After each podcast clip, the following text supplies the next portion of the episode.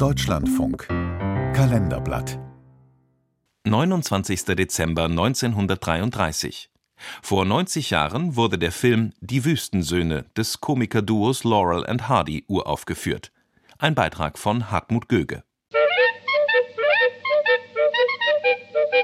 Mit dieser unverwechselbaren Erkennungsmelodie Dance of the Cuckoos starten alle Tonfilme des Komikerduos Stan Laurel und Oliver Hardy.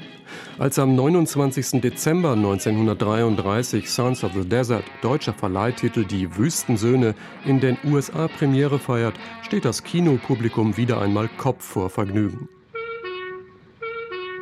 In der ebenso simplen wie grotesken Handlung der Komödie wollen Stan und Ollie zum Treffen ihrer Freimaurerloge namens Die Wüstensöhne nach Chicago reisen. Ihre Ehefrauen ahnen, dass das eine Sauftour wird und wollen das verhindern. Oh, Söhne der Wüste!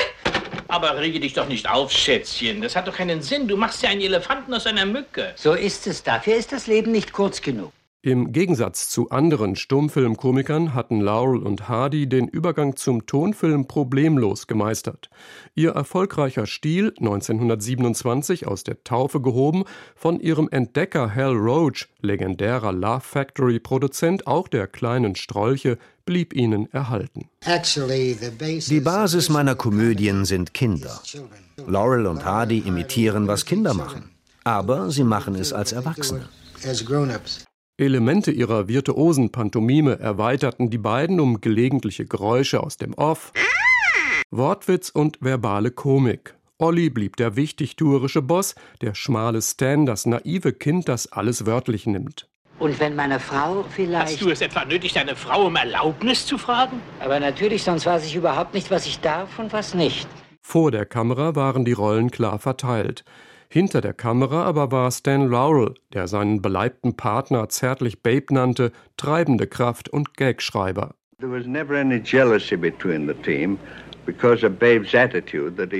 Es gab nie irgendwelche Eifersüchteleien zwischen uns, weil Babe alles ganz locker gesehen hat. Er überließ alles mir und war froh, für nichts verantwortlich sein zu müssen. Es war wirklich eine wunderbare Zeit. Ein Jahr vor der Wüstensöhne-Premiere wurden sie mit einem Oscar für den besten Kurzfilm belohnt. Laurel und Hardy standen auf dem Gipfel ihrer Popularität. Hal Roach aber erkannte, dass mit Produktionen billiger Kurzfilme für Begleitprogramme immer weniger zu verdienen war. Es gab keinen Platz mehr für 20 Minuten. Die meisten Komiker mussten jetzt abendfüllende Spielfilme machen. Und dafür musste man mehr als doppelt so viel drehen. In dem nun 65 Minuten wurde das Publikum einmal mehr eingeladen, dem tollpatschigen Paar bei den dilettantischen Versuchen zuzusehen, ihr selbstverschuldetes Chaos wieder in Ordnung zu bringen. Um das Wüstensöhne-Treffen nicht zu verpassen, täuscht Olli eine üble Krankheit vor. Stan soll einen Arzt organisieren, der Olli eine Kur verschreibt, doch nur ein Veterinär lässt sich finden. Oh, was hat er denn, Doktor? Es scheint mir ein schwerer Fall von Dackeldelirium zu sein. Oh, was er braucht, ist eine lange Schiffsreise.